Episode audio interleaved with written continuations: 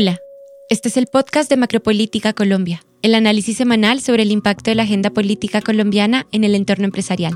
En el episodio de hoy nos acompaña Mario Daniel Gómez, director de Perspectiva Colombia. Yo soy Zulma González, consultora de Macropolítica Colombia y su moderadora hoy. Mario, bienvenido a los micrófonos del Macropolítica Podcast. ¿Cómo estás? ¿Qué tal, Zulma? Muchísimas gracias por invitarme nuevamente. Es un gusto estar contigo hoy. Más de 30.000 colombianos se reunieron para respaldar las reformas sociales del presidente. En la séptima movilización convocada por el Ejecutivo en lo corrido del año, destacó la participación de sindicatos, movimientos indígenas y miembros del gobierno. Gustavo Petro se dirigió a la ciudadanía haciendo referencia a su agenda en el legislativo y al gran acuerdo nacional en torno a la verdad, la tierra y la educación. Como ha sucedido históricamente, los años electorales coinciden también con periodos de protesta social a diferencia de años anteriores, durante el gobierno de Petro, este es un tema que se ha profundizado y han crecido el número de protestas en las calles. Por parte de la oposición se ha mencionado que estas manifestaciones en específico tienen un interés electoral. ¿Cuál es el análisis de perspectiva al respecto? Movilización social y política son dos fenómenos que van de la mano. Esto sucede cada vez que vemos que vienen elecciones en el país, como hemos visto en el pasado, siempre que vamos a enfrentar un periodo electoral, en este caso las territoriales, coincide con periodos importantes donde se suben el número de movilizaciones sociales. Durante el primer año de gobierno de Duque, recordemos que hubo alrededor de 700 movilizaciones sociales. Este año, lo que sí vemos como anomalía es que este número se está triplicando vamos ya casi por 2.300. Lo que podemos esperar de este escenario es que el gobierno está haciendo una apuesta para tener un efecto positivo en los resultados electorales, particularmente en la ciudad de Bogotá. Hay un punto para resaltar acá y es que la movilización se ubica como la principal herramienta orgánica de la oposición, no solo en Colombia, sino en cualquier país del mundo. Y el hecho de que el gobierno aproveche esta dinámica en su beneficio estaría relacionado con ese aumento en los datos que nos estás presentando, Mario. Por supuesto, estamos acostumbrados a ver que es la oposición la que convoca las marchas. Resulta completamente exótico, como tú dices, que sea el mismo gobierno el que convoque a la movilización social. En este caso no nos tiene que sorprender porque ha sido el mecanismo que ha utilizado Gustavo Petro en sus gobiernos anteriores para tener beneficios electorales. La oposición ha argumentado que estas movilizaciones son una estrategia electoral con un alto impacto en la carrera por la alcaldía de Bogotá en los próximos días, 28 y 29 de septiembre, el gobierno llevará a cabo actividades de socialización del Plan Nacional de Desarrollo. ¿Podríamos considerar esto como proselitismo por parte del gobierno? La crítica de la oposición es algo que es completamente evidente. La relación entre movilización social y política es algo histórica y en el futuro siempre va a continuar siendo así. Esto no es algo que coincida con el gobierno de Petro, esto es algo que todo movimiento social y político ha utilizado con propósitos electorales proselitistas. Si tiene un fin proselitista, como tú estás diciéndolo, por supuesto que sí. Y eso no es una coincidencia que se esté dando en los lugares donde el gobierno Petro tiene mayor posibilidad de llegar a un gobierno regional. Lo que estamos viendo es que el gobierno se está concentrando en Bogotá, donde tiene algunas posibilidades y le daría unos réditos políticos bien importantes y está dejando de lado las otras regiones del país donde creemos que ya están descartando que no van a ganar ninguna alcaldía o gobernación importante. Gustavo Petro convoca estas manifestaciones con el propósito de ejercer presión sobre el Congreso, mostrando el respaldo ciudadano hacia sus reformas. ¿Qué efecto puede tener esto en la relación ejecutivo-legislativo? Pues aunque el presidente del Congreso diga que no se va a dejar presionar por las movilizaciones, lo cierto es que los congresistas sí. Al final del día, ellos son los que están pensando qué efecto va a tener esto en el apoyo que van a tener de sus electores y sus cálculos políticos, por supuesto, que se van a ver influenciados. Es decir, que esta presión callejera, como lo enfatizó Iván Name, sí tiene un impacto en el proceso legislativo actual. Yo creo que sí porque es que los legisladores en este momento solamente están concentrados en pensar cómo mejorar su posición política para las elecciones del 29 de octubre. Si la movilización tiene un efecto o no sobre su forma de ver el mundo, pues yo creo que sí. Continuamos hablando sobre las elecciones. ¿Cómo va la carrera por la alcaldía de Bogotá? Cuéntanos un poco de los resultados de las encuestas. Antes de entrar a analizar cómo van las encuestas con respecto a cada uno de los candidatos, recordemos que Petro en esta misma medición sale con unos resultados que no son muy positivos. Y esto, por supuesto, va a tener un efecto en la estrategia política que va a haber alrededor de la alcaldía de Bogotá.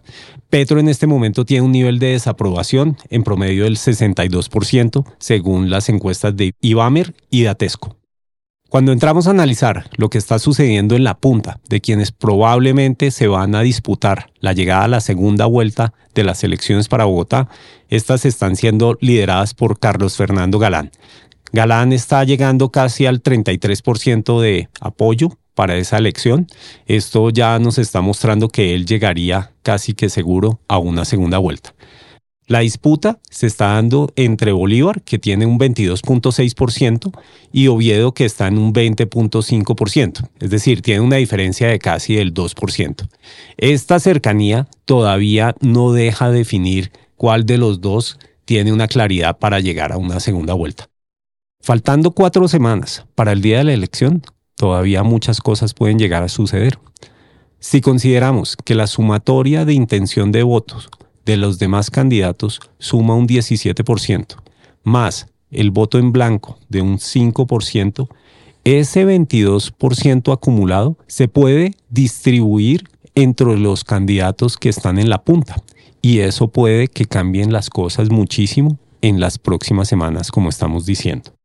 Pensemos que se pueden llegar a dar escenarios donde candidatos como Robledo, que tiene un apoyo en este momento del 6.5%, un Rodrigo Lara, un Diego Molano con un 4.6 o un Jorge Luis Vargas con un 2.1%, puede hacer acuerdos tanto con Juan Daniel Oviedo, Fernando Galán o el mismo Gustavo Bolívar. Y esos votos podrían cambiar muchísimo el resultado y el escenario que estamos viendo hoy en día de una segunda vuelta asegurada entre Galán y Bolívar.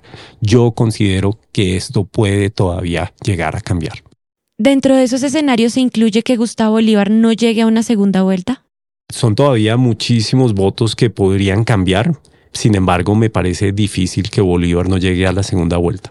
No tanto por los escenarios que hemos planteado y visto, no tanto por lo que estamos viendo en los resultados de las encuestas, sino por lo que vamos a ver en las próximas semanas de la acción del gobierno nacional apoyando a su candidato en la ciudad de Bogotá.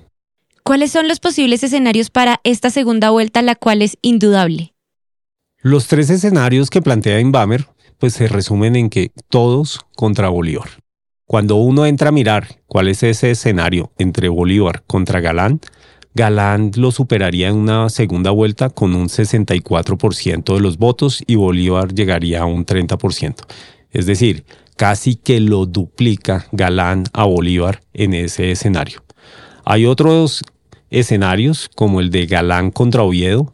En ese escenario también gana Galán con un 54.2%, Oviedo llega a un casi 40% de los votos. Ahí no hay una diferencia tan grande entre Galán y Oviedo como la que encontramos entre Galán versus Bolívar. Y el tercer escenario es un escenario que muestra cómo también cuando se da una final entre un candidato como Oviedo contra Bolívar, Oviedo tiene un apoyo de casi el 60% versus el 35% que tiene Gustavo Bolívar. Es decir, un escenario muy parecido al que existiría en una segunda vuelta Galán-Bolívar, comparándose con una segunda vuelta Bolívar-Oviedo. Por eso decimos es que aquí lo que se está dando, eh, por lo menos a nivel de encuestas, es que todos los escenarios muestran que quien dispute una segunda vuelta contra Bolívar gana la elección de Bogotá. En una eventual victoria de Carlos Galán, siguiendo los resultados de las encuestas, ¿qué podemos anticipar respecto a esa relación que conllevaría con Gustavo Petro? Yo creo que veríamos un escenario muy diferente al que estamos viendo en la campaña.